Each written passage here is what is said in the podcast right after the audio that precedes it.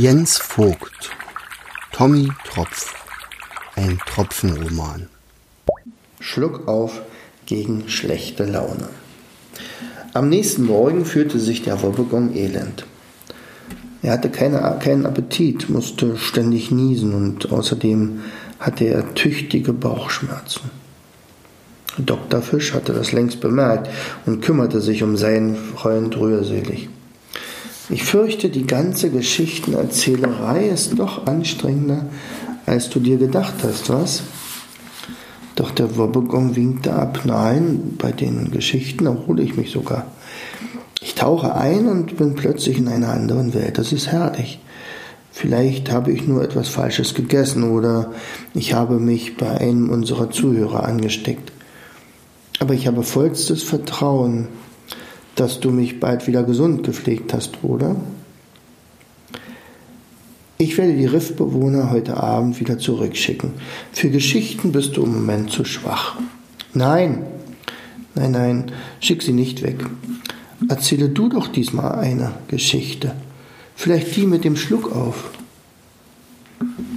Ich? Nein, nein, nein, nein, nein, nein, nein. Äh, schon vergessen? Du bist der Geschichtenerzähler und ich bin nur dein Begleiter. Bist du nicht? Du bist der beste Freund, den man sich vorstellen kann. Und als Freund bitte ich dich, heute einmal die Geschichte zu erzählen. Ich möchte auch einmal zuhören dürfen. Der Doktor verspürte, der Wobbegong traute ihm diese Geschichte, diese Aufgabe tatsächlich zu. Hm. Na, meinetwegen, aber beschwer dich nicht, wenn es nicht so gut läuft wie bei dir. Werde ich nicht. Versprochen. Und danke. Am Abend gab es also eine Neu Neuheit. Der Doktorfisch erzählte, während der heisere und verschnupfte Wobbegong zuhören durfte. Bären sollten Beeren essen. Meinetwegen auch diesen klebrigen Honig. Aber die sollen die Finger von uns lachsen lassen. Die vier verstanden nichts von dem, was der Lachs ihnen damit sagen wollte. Der hatte aber gerade schlecht geträumt. Eigentlich mochte er diesen flachen Flussabschnitte nicht, an denen es keine Strömung gab. Hier kommen immer diese trüben Gedanken und auch schlechte Träume. Aber einen Bären konnten die vier Freunde beim besten Willen nicht entdecken. Wieso kommst du jetzt auf Bären und Bären? sagte Tommy ihren, fragte Tommy ihren Retter, dessen etwas zu groß geratene Fettflosse gerade kräftig vibrierte. Übrigens ein sicheres Zeichen, dass Lanius erregt war. Offenbar hatte sein Traum ihn so wütend gemacht. Hm. Verzeiht, ich träumte gerade mal wieder diesen dummen Traum. Es war, als der große Lachszug sein Ziel erreicht hatte. Mein Vater war ihr Anführer und führte unser Volk über tausende Kilometer bis zu unserer Geburtsstätte. Er war der kräftigste und der schnellste von allen und konnte selbst die höchsten Klippen überwinden. Wie kein anderer schwamm er gegen den Strom. Zuletzt rettete er zwei erschöpfte Kerle vor dem sicheren Tod. Dann, Endlich, nach Tagen ohne Schlaf und Erholung, gönnte er sich eine Schuppe voll Schlaf. Ein Grizzlybär hatte ein leichtes Spiel. Mit einem kräftigen Prankenschlag erschlug er meinen Vater und verspeiste ihn noch im Fluss. Hm. Betroffen hörten die vier die traurige Geschichte. Entschuldigt, ich wollte euch nicht mit meiner Familiengeschichte langweilen, aber hier im flachen Wasser bekomme ich fast keine Luft, dann habe ich oft diese trüben Gedanken. Dein Vater ist nicht vergebens gestorben, er war ein Held.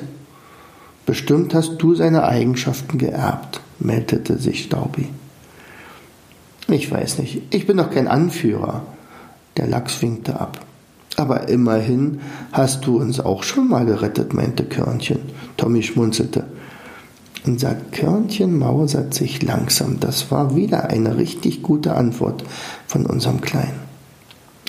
Natürlich bist du der geborene Anführer. Staubi legte sich ins Zeug, um seinen neuen Freund aufzubauen. Er spürte, endlich konnte er einmal einem Freund so richtig helfen. Lanius fehlte nur eines zum Anführer, Selbstvertrauen. Staubi war richtig aufgeregt. Und was passierte, wenn Staubi aufgeregt ist? Er bekommt einen Schluck auf. So klang der nächste Satz auch etwa so. Sieh dich an.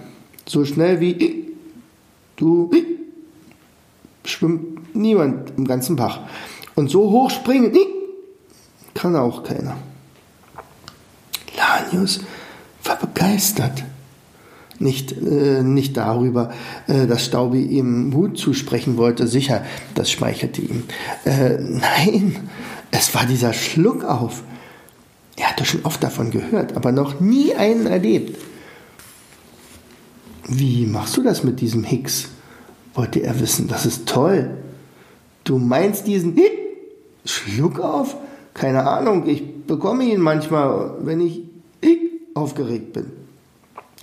Leider werde ich ihn dann so bald nicht los.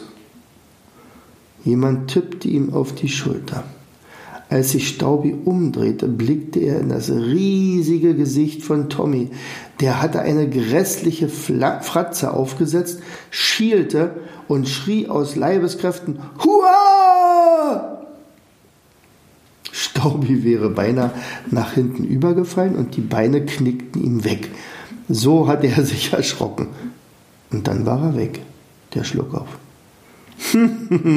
Hat bisher immer geholfen, stellte Tommy zufrieden fest und grinste Staubi an. Tröpfchen und Körnchen aber kränkelten sich vor Lachen. Nur Lanius blieb fasziniert. Er hatte tatsächlich einen echten Schluck auferlebt. Was hätte er darum gegeben, selbst einmal einen zu bekommen? Glaubt ihr wirklich, dass ich als Anführer tauge? Vielleicht trainierst du noch ein wenig mehr, dann dürfte deiner Zukunft nichts im Wege stehen. Schließlich musst du als Anführer die höchsten Wasserfälle erspringen können, meinte Tommy. Oder hast du etwa davor Schiss? Tröpfchen wollte ihn ein wenig aus der Reserve locken. Dass ich nicht lachse. Lane stutzte. Eigentlich wollte er sagen, dass ich nicht lache. Doch stattdessen war ein, dass ich nicht lachse herausgekommen. Das war viel lustiger. Er musste laut über sich lachen, dass ich nicht lachse. Das ist gut. Freunde, habt ihr gehört, was ich gesagt habe? Ich habe gesagt nicht, dass ich nicht lachse. Lanius bekam große Kulleraugen. Leute, heute ist der schönste Tag in meinem Leben. Nun habe ich sogar selbst einen Schluck auf. Er schwang sich auf, sprang mindestens einen Meter hoch, jagte pfeilschnell den Fluss hinauf und hinunter. Die vier blickten Lanius amüsiert nach. Das hast du gut gemacht, Staubi. Besser hätte man ihn von diesem trüben Gedanken nicht wegbringen können, lobte Tommy seinen Flugbegleiter. Meinst du wirklich, er könnte ein guter Anführer sein? fragte Tröpfchen seinen Großvater.